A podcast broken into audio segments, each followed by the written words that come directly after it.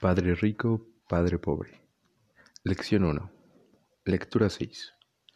La lección comienza. Michael y yo nos reunimos con su padre esa mañana a las 8. Él ya estaba ocupado y había estado trabajando por más de una hora. Su supervisor de construcción estaba marchándose en su camioneta cuando llegué a la casa sencilla, pequeña y ordenada. Mike me recibió en la puerta. Mi papá estaba en el teléfono y nos pide que le esperemos en el porche trasero. El viejo piso de madera crujió cuando atravesé el umbral de esa casa vieja. Había un tapete barato en la entrada. El tapete estaba allí para ocultar los años de uso de incontables pisadas que el piso había soportado. Aunque estaba limpio, necesitaba ser reemplazado. Me sentí claustrofóbico cuando entré a la angosta estancia que estaba llena de muebles viejos y endomecidos que hoy en día serían piezas de colección. Dos mujeres un poco mayores que mi madre estaban sentadas en el sofá. Con ellas estaba sentado un hombre vestido como obrero. Llevaba pantalones y camisa khaki, bien planchados pero mal acomodados, y botas de trabajo lustradas. Eran aproximadamente diez años más grande que mi padre. Diría que tenía cerca de 45 años de edad. Sonrieron cuando Mike y yo pasamos junto a ellos camino de la cocina, que conducía al porche desde que, desde que venía al jardín trasero. Yo sonreí tímidamente. ¿Quiénes son esas personas? pregunté. Oh, ellos trabajan para mi padre. El hombre más viejo dirige los almacenes y las mujeres son las gerentes de los restaurantes. ¿Y viste al supervisor de construcción? Él es el encargado general, que está trabajando en la construcción de un camino cerca de 50 millas de aquí. El otro supervisor que está construyendo un grupo de casas se marchó antes de que tú llegaras. ¿Y esto sucede todo el tiempo? le pregunté. No siempre, pero con cierta frecuencia, me dijo Mike sonriendo mientras jalaba una silla para sentarse cerca de mí. Le pregunté si nos enseñaría a hacer dinero, dijo Mike. Oh, ¿y qué te dijo? Le pregunté con curiosidad precavida. Al principio tenía una expresión divertida en el rostro, y luego dije que nos haría una oferta. Oh, exclamé, mencionando mi silla contra la pared. Me senté allí con la silla apoyada contra el muro. Mike hizo lo mismo. ¿Sabes en qué consiste la oferta? Le pregunté. No, pero lo averiguaremos pronto.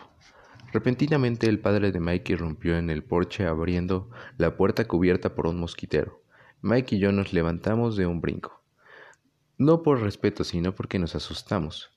¿Están listos, chicos? preguntó Mike, mientras jalaba una silla para sentarse con nosotros. Asentimos y jalamos nuestras sillas para alejarnos del muro y sentarnos frente a él. Se trataba de un hombre grande, cerca de un ochenta y noventa y cuatro kilogramos de peso. Mi padre era más alto, de aproximadamente el mismo peso y cinco años mayor que el de Mike. Eran parecidos, aunque no del mismo origen étnico. Es posible que tuvieran una energía similar. Mike dice que ustedes quieren aprender a hacer dinero. ¿Es eso cierto, Robert? Asentí con la cabeza rápidamente, pero ligeramente intimidado. Él tenía mucho poder detrás de sus palabras y su sonrisa. Muy bien, he aquí mi oferta.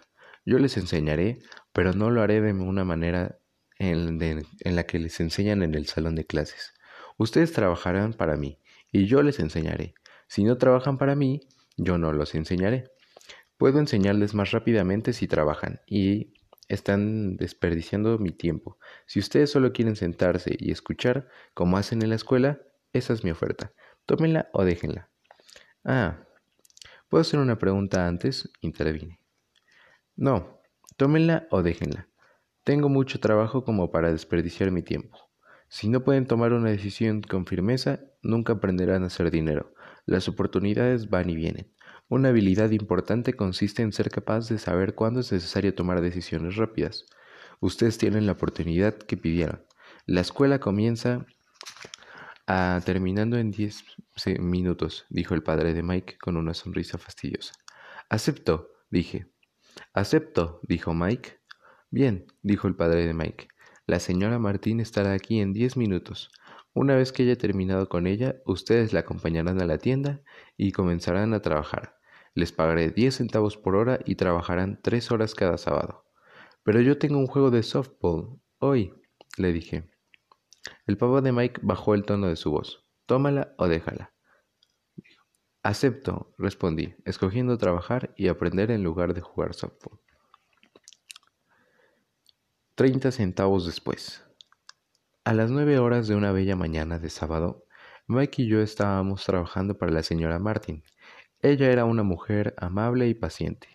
Siempre dijo que Mike y yo la recordábamos a sus dos hijos que había crecido y se habían marchado. Aunque era amable, creía en el trabajo duro y nos mantuvo trabajando. Era la encargada de asignar nuestras tareas. Pasábamos tres horas quitando latas de repisas y sacudiendo cada lata con un plumero para quitarle el polvo y luego volviendo a colocarla en orden. Era un trabajo terriblemente aburrido. El padre de Mike, a quien ahora llamo mi padre rico, era dueño de nueve de esas pequeñas tiendas, con grandes estacionamientos. Era una versión tremenda de pequeños supermercados. Los 7-Eleven se trataban de pequeñas tiendas del vecindario donde la gente compraba artículos básicos como leche, pan, mantequilla y cigarrillos. El problema era que aquel era Hawái antes de la introducción del aire acondicionado, y las tiendas no podían ser puestas debido al calor. En lados opuestos de las tiendas, las puertas debían permanecer totalmente abiertas hacia la calle y al estacionamiento. Cada vez que un automóvil pasaba por la calle o entraba al estacionamiento, el polvo se levantaba y entraba a la tienda. Por lo tanto, teníamos un empleo. En tanto no tuviera aire acondicionado, íbamos a sufrir mucho. Durante tres semanas, Mike y yo trabajamos bajo las órdenes de la señora Martin. Durante tres horas. Al mediodía nuestro trabajo estaba terminado, y ella dejaba caer tres monedas de diez centavos en nuestras manos. Ahora bien, a la edad de nueve años, a mediados de la década de 1950, treinta centavos no era una cantidad emocionante. Los libros de tiras cómicas costaban diez centavos, por lo que yo generalmente gastaba mi dinero en tiras cómicas y me iba a casa. Al llegar el miércoles de la cuarta semana yo estaba listo para renunciar. Había aceptado el trabajo solo porque quería aprender a hacer dinero con el papá de Mike y me había convertido en un esclavo por diez centavos la hora. Además de lo anterior, no había visto al papá de Mike desde el primer sábado. Voy a renunciar, le dije a Mike a la hora del almuerzo. El almuerzo escolar era miserable, la escuela era aburrida y ahora tenía siquiera mis sábados pero en realidad eran los 30 centavos lo que me molestaba. Esta vez Mike sonrió. ¿De qué te ríes? le pregunté con molestia y frustración. Papá dijo que esto iba a ocurrir. Me pidió que nos reuniéramos con el, cuando estuvieras listo para renunciar. ¿Qué? le pregunté indignado. Estaba esperando que se me agotara la paciencia. Algo parecido, dijo Mike. Papá es diferente. Su manera de enseñar es distinta a la de tu papá.